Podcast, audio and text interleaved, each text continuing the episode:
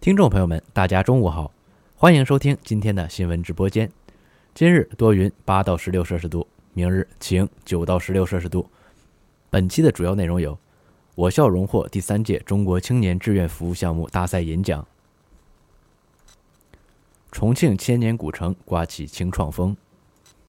环境质量首次写入“十三五”约束性指标。俄议员，意大利公投结果将对欧盟整体局势产生负面影响。陕西首例研究生考试作弊案，两名被告人被判刑。我校荣获第三届中国青年志愿者服务项目大赛银奖。第三届中国青年志愿服务项目大赛及2016年志愿服务交流会于2016年11月29号至12月3号在浙江宁波隆重举行。我校“新手相牵，共享阳光”向日葵关爱行动志愿服务项目荣获全国银奖。“新手相牵，共享阳光”向日葵关爱行动项目由我校爱心社和通信学院青年志愿者协会于2010年9月共同发起，以帮助特殊儿童自理自立为目标。依托重庆负责残障康复托养园等专业机构，围绕生活自理、劳动技能、运动功能、人文学习、兴趣培养、艺术熏陶等六个方面，实施残障少年儿童成长援助计划。项目实施以来，开展手工花制作、环保 DIY、园艺栽培、爱心义卖等各类志愿服务一百余次，五百余志愿者参与了对二百多位特殊人群的关爱与帮扶。本届支交会由共青团中央、中央文明办。民政部等九个部门主办，是目前志愿者服务领域最高级别的赛事。三十八个省级赛会单位共申报项目四千零四十五个，其中一千个进入全国初赛，五百零四个进入入围决赛。来自全国各地的志愿服务项目代表、政府部门、社会组织、公益机构、基金会、媒体、爱心企业、青年志愿者代表等，共七千余人参与会展，超过两万人次参加了赛会集中性活动。学校举行第二届重游青年说演讲比赛。十二月四号晚，学校第二届重游青年说演讲比赛决赛在逸夫楼学术报告厅举行。党委宣传部、学生工作部、团委等部门负责人、各学院师生代表三百余人参与了此次活动。比赛在一段导师战队的开场秀中拉开序幕。整场比赛共分为两个阶段，第一阶段为五分钟的自由演讲，参赛选手主要结合校园生活和自身成长经历。自选主题进行了精彩演讲。第二阶段为三分钟即兴演讲，题目主题围绕中国梦、创新创业、校园贷、电信诈骗等社会时政热点进行设计。选手们通过现场抽题进行。经过两轮角逐，最后传媒艺术学院的杨双月同学获得了一等奖，通信与信息工程学院的陈红静同学、传媒艺术学院的王梦蝶同学获得二等奖。传媒艺术学院唐媛媛、张慧欣同学、软件工程学院彭博涛同学获得三等奖。通信与信息工程学院何潇同学、广电工程学院张运晴同学获得优胜奖。重游青年说由校团委、党委宣传部、党委学工部主办，校学生科技联合会、阳光校园广播台承办。重游青年说作为一档全新的“四个一”素质提升活动，即培养一类文艺爱好，养成一个运动习惯，坚持一项志愿服务，提升一类表达能力，打破了原有演讲比赛的惯有模式。通过引入导师制的形式，在海选、初赛、复赛、决赛等各个阶段对参赛学生进行过程培养，让学生在导师的指导下自由发声，勇敢表达自己对人生的感悟和对社会热点的思考。创新创业教育学院张杰老师、祖秋阳老师，传媒艺术学院桂小晶老师，软件工程学院刘超老师受邀担任了本届重游青年说的导师。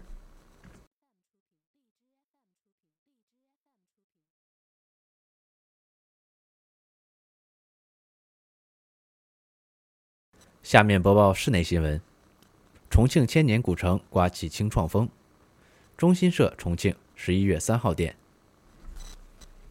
二十一岁的张雪沿着重庆铜梁安居古城悠长的青石板巷道前行，路过文庙、书院、武广会馆、传统民居等饱含岁月光影的亭台楼宇，不出三十分钟便来到了自己的创业天地——清风小镇，等待着游客的光临。古城与清创融合将会发生怎样的化学反应？三十号，记者赴距今已有一千五百余年历史的中国第四大古城——重庆铜梁安居古城，探访隐于古城中的青年创业基地清风小镇。蛋雕、手绘明信片、铜丝画、手工火锅底料、手工扎龙坊，由当地团区委和铜梁安居镇联合打造的四百平方米的空间里，一股清创风正在涌动。今天是我入住清风小镇两个月整的纪念日，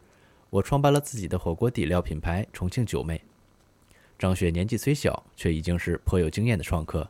二零一四年还是大学生的时候，她开始在微信上卖自家三代祖传的火锅底料。就此踏上了创业之路。张雪透露，借助安居古城的游客效应，品牌的销售路径成功从线上拓展到线下，销售额迅速增长，今年有望突破八十万元。传承发扬好祖上留下的老手艺，是我选择扎根古城的原因。二十七岁的李丹是地道的同梁人，于二零一六年初返乡创业。离乡十年，李丹惊叹家乡的变化，又被古城浓厚的人文气息所吸引。便带着自创的农副产品品牌入驻清风小镇，主打绿色有机农产品、纯手工土特产的开发和销售。入驻仅两个月，已经有超万元的销售额。为了满足游客需要，售卖产品也逐渐开发到十五种以上。古城为青年创客提供了良好的展示平台，我们也想用创客的干劲、活力为他注入新鲜气息，带动周边村民增收致富。谈及未来愿景，李丹说道。我的创业项目属于传统的手工制造业，与千年古虫相结合，才能发挥它淳朴的魅力。曾一帆团队创作的鸡蛋创意雕刻引来游客的好奇，不少游客坦言，在鸡蛋上雕刻图案自己还是第一次见到，很有创意。曾一帆期待依托安居古城的平台，让游客记住古城的同时，将我们的创意带到全国各地。清风小镇是我们着力打造的一个集创业意识培养、项目孵化。产品制作及销售为一体的多功能青年创业扶持基地，入驻的项目不仅可享受政府的政策优惠，还可以得到创业指导。重庆市铜梁区团委副书记李鑫透露，清风小镇启动两个月时间，已经吸引六个青创项目入驻。针对古城旅游品单一、代表性不强、文化气息弱等问题，我们期待更多青年创业项目加入，为古城注入新的生机。申报地域或集体商标，保护重庆火锅品牌。重庆火锅又遭躺枪。近日，浙江温州瑞安相关部门对辖区多家火锅店进行检查，发现八家火锅店涉嫌违法使用地沟油。涉事的八家店名，从名字上看，六家都打着重庆火锅的招牌，但是不是重庆火锅还很难说。昨日，重庆市火锅协会正面回应此事，并表示将重新申报地域或集体商标，保护重庆火锅品牌。重庆火锅一再躺枪，对重庆火锅品牌有很大影响。重庆市火锅协会会长李德建表示，瑞安事件发生后，温州重庆商会会长徐雪一行回到重庆，找到火锅协会，希望能为当地重庆火锅证明。他说，这些年来，打着重庆火锅招牌在外地开业的火锅店数不胜数，致使整个重庆火锅市场鱼龙混杂，屡次出现食品安全问题。李德建表示，二零零五年重庆火锅协会就开始着手申报地域商标保护，一直没有结果。瑞安事件发生后，市火锅协会准备再重新申请重庆火锅地理商标或集体商标，希望能保护这块金字招牌。协会将在制作工艺、食品安全上加以规范，那些不规范与重庆火锅品质、味型背道而驰的店，不准打重庆火锅这块招牌。李德建说：“重庆火锅期待地域保护。”当然是好事，每一个重庆品牌火锅都会举双手赞成。鱼味小雨火锅相关负责人表示，鱼味小雨有二百多家加盟店，为食品安全操碎了心。谁也不想因为一家店影响整个品牌。如果重庆火锅企业由协会牵头抱团对外打假，无论是对外沟通还是影响力上，都比单个企业要大。朝天门董事副总裁蒋伟表示，这样每年可以为公司节约上百万的打假费。重庆八旺串串火锅品牌负责人表示，希望协会尽快申请一块重庆火锅的商标，除了维权更有利以外，还可以治理重庆火锅市场乱象。重庆西南商标事务所总经理吴兆龙表示，目前重庆火锅申请地理商标还有一些困难。他说，申请地理商标的产品必须源于某地区，并且该产品的特定质量、信誉或其他特征主要由该地区的自然因素或人文因素所决定。而重庆火锅要满足所有条件，还有很多工作要做，还有很多资料要收集整理。下面播报国内新闻：环境质量首次写入“十三五”约束性指标。“十三五”期间，细颗粒物 PM2.5 未达标地级及以上城市浓度累计下降百分之十八。到二零二零年，地级及以上城市空气质量优良天数比率达百分之八十以上。十二月五号，“十三五”生态环境保护计划（以下简称规划）正式发布。规划中提出十二项约束性指标。其中涉及环境质量的八项指标是第一次进入五年规划的约束性指标。据介绍，规划提出十二项约束性指标，包括地级及以上城市空气质量优良天数、细颗粒物未达标地级及以上浓度、地表水质量达到或好于三类水体比例等。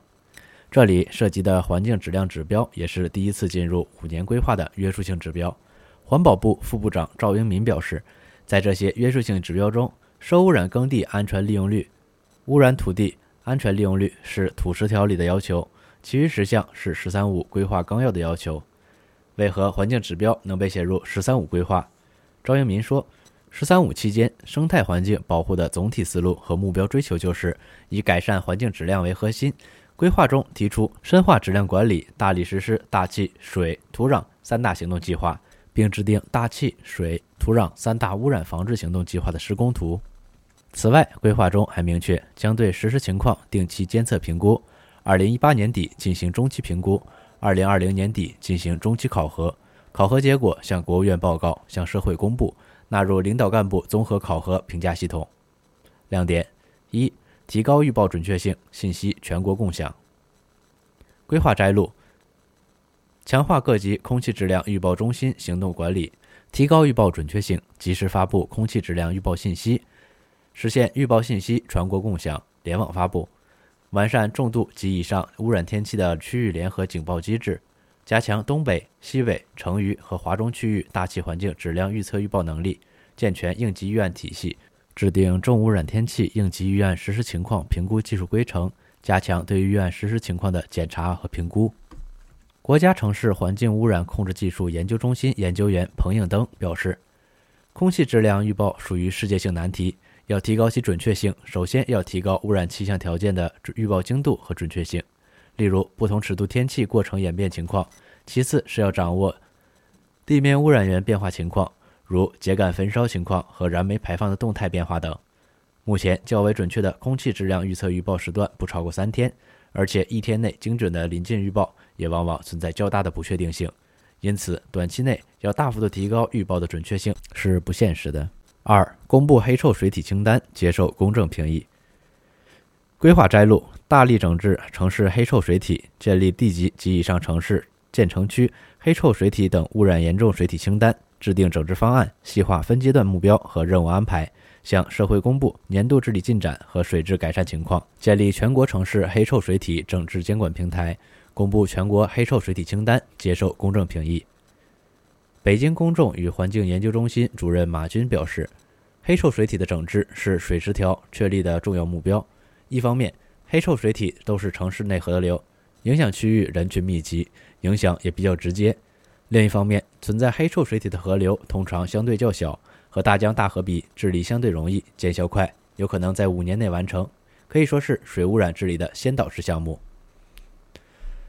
但是，黑臭水体涉及的城市河流众多，需要公众参与，也适合公众参与。水污染治理的技术性较强，但黑臭水平的判断依据却是从感官上就可以判断，并对治理效果进行监督。也正是因为如此，黑臭水体整治引入了公众参与机制，规定了在水体排查确认、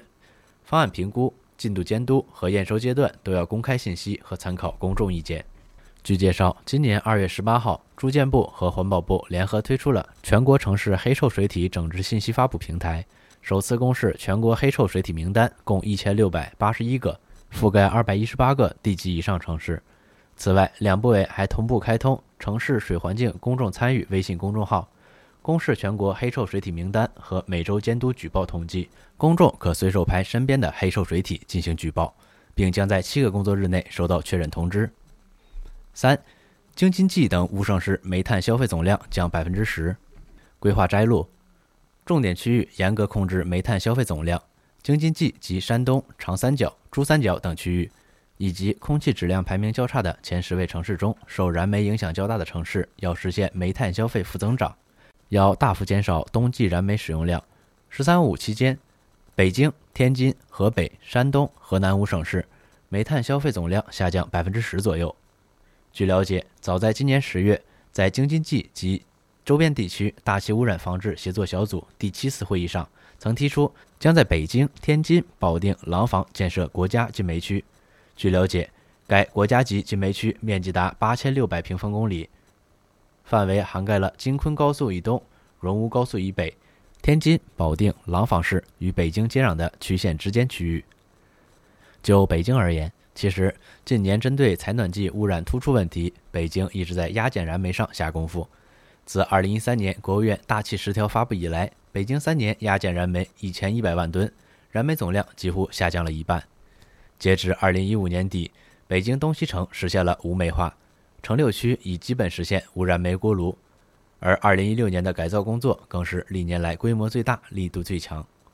据了解，今年北京以房山、通州、大兴等南部城区为重点，大力开展燃煤锅炉清洁能源改造。据北京环保局通报，2016年全市又削减燃煤约250余万吨。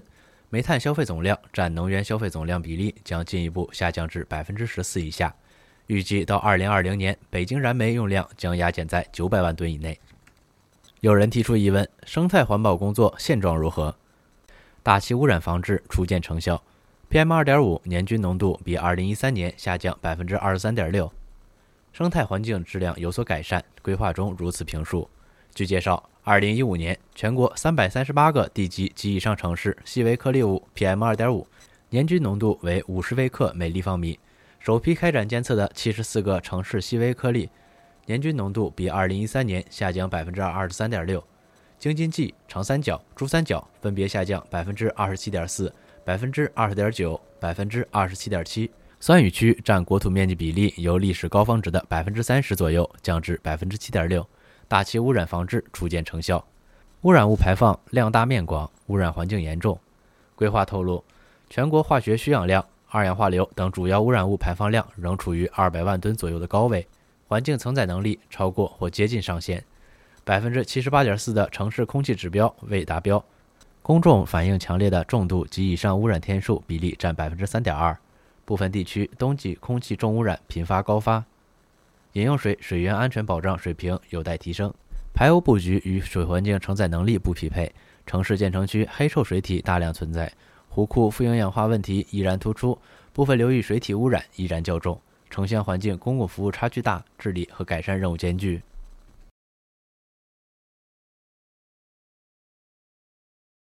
全国现大范围空气污染过程影响百余城市。中新社北京十二月五号电。二号开始，中国从北至南发生一次大面积空气污染过程，影响范围包括北京、天津、河北、河南、山东、山西、辽宁、安徽、江苏、浙江、上海、湖南、湖北、江西、广西、广东、海南、贵州、四川、陕西、甘肃、重庆、新疆等省区市，影响范围波及一百多个城市。五号，空气重污染过程仍在持续，石家庄、邯郸等城市空气污染已达到爆表程度。监测显示，五号四时，石家庄、邯郸、邢台、郑州、安阳、新乡、济南、临沂、乌鲁木齐等十六个城市严重污染。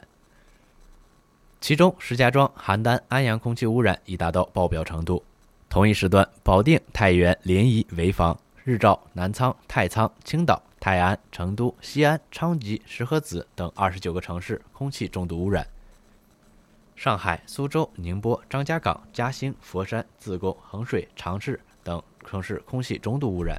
北京、南京、无锡、扬州、镇江、义乌、合肥、景德镇、威海、洛阳、武汉、长沙、广州、珠海、海口、南宁、桂林、重庆、贵阳、兰州、和田等城市空气轻度污染。中国环境保护部通报显示，十一月二十九号晚已提前函告北京市、天津市、河北省、山西省、山东省。河南省人民政府提示各地按照预测预报情况，及时发布相应级别的严重污染天气预警，实施区域联动，共同应对重污染天气。环保部表示，京津冀及周边地区有六十个城市统一启动预警响应，首次实现了区域高级别大范围预警紧急联动。其中，石家庄、保定等九个城市启动红色预警，北京、天津、太原等二十四个城市启动橙色预警。郑州等二十二个城市启动黄色预警，济南等五个城市启动蓝色预警。各地根据预警情况，对工业企业采取强化污染监控、降低生产负荷或停产等措施，加强机动车污染排放管控。同时，环保部派出四个督查组，吩咐河北、山东省等地开展督查。督查发现，一些地方存在应急减排措施落实不到位、散小乱污企业污染严重等问题。环保部表示，继续对各地应急措施落实情况开展督查，及时要求各地落实整改措施。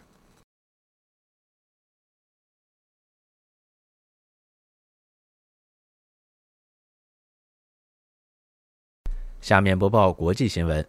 俄议员，意大利公投结果将对欧盟整体局势产生负面影响。环球网报道，据俄罗斯卫星新闻网十二月五号报道，俄联邦调查委员会。主席康斯坦丁·科萨切夫认为，意大利宪法改革公投结果将对欧盟整体局势产生负面影响。意大利总理伦齐的辞职将引起经济问题。十二月四号举行的公投上，意大利人投票反对伦齐政府二零一四年提出的宪法改革。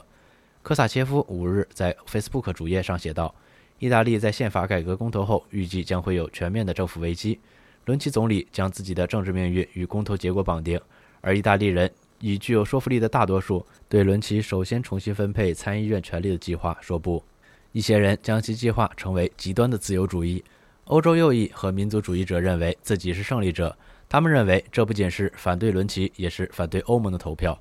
科萨切夫认为，尽管在布鲁塞尔人们试图竭力强调意大利所发生的事情完全是该国内政，但此事必然会产生后果。伦齐内阁的预期辞职，以及可能任命工作至2018年选举的政府，所有这些都给欧洲带来了问题，其中包括欧元汇率在内的经济问题。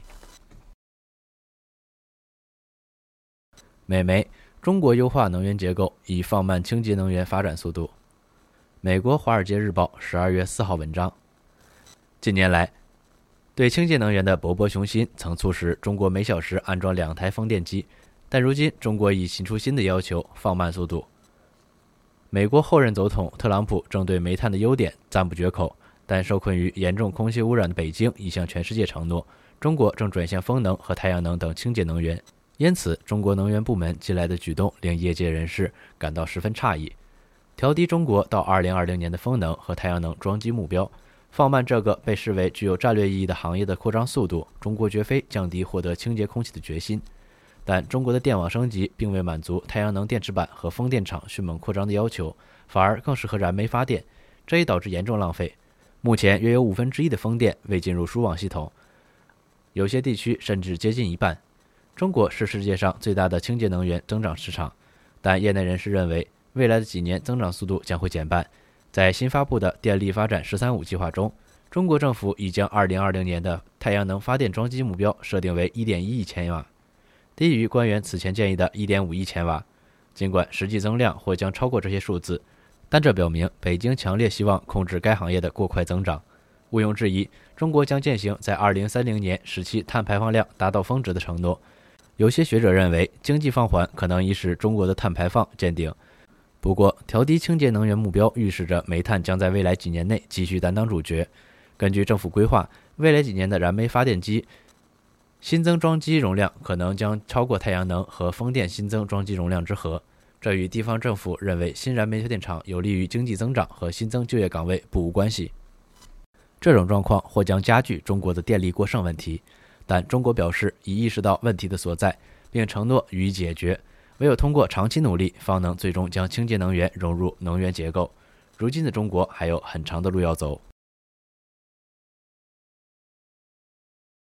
下面播报教育新闻：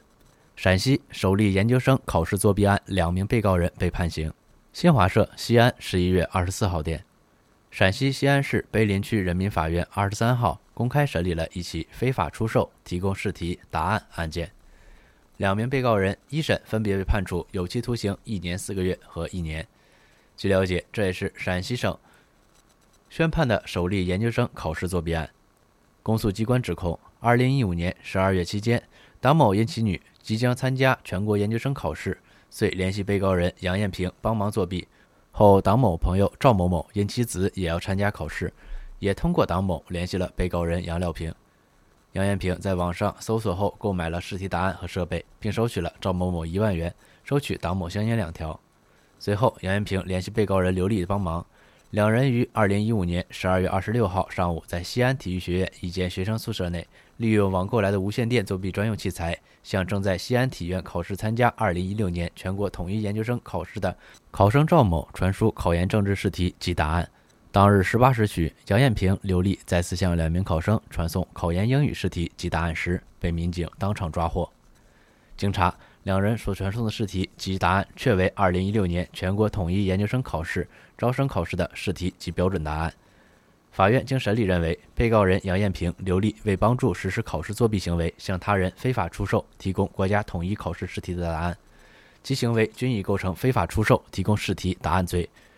法院依法判处被告人杨艳平有期徒刑一年四个月，并处罚金一万五千元；判处被告人刘丽有期徒刑一年，并处罚金一万元。宣判后，两被告人当庭表示不上诉。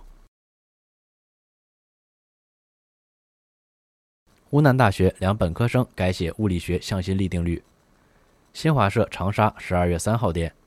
在物理学中，当一个物体局限在一条曲线上运动时，例如，在匀速圆周运动中会受到一个力，而当一个物体局限在其曲面上运动时，例如蚂蚁绕圆球爬行，会受到另外一个力。以往物理学界一直将这两种力分开研究，并运用不同公式表达。湖南大学物理与微电子科学学院本科生胡良栋、连丁坤和他们的导师刘全辉最近一项研究发现，向心力公式具有普适性，不仅仅包括二三维空间的曲线和曲面上的运动。还包括任意为空间中的曲线和曲面上的运动，因此，不论是曲线上的运动物体，还是曲面上的运动物体，都可以统一用向心力公式表达。这项研究成果意味着他们改写了向心力定律。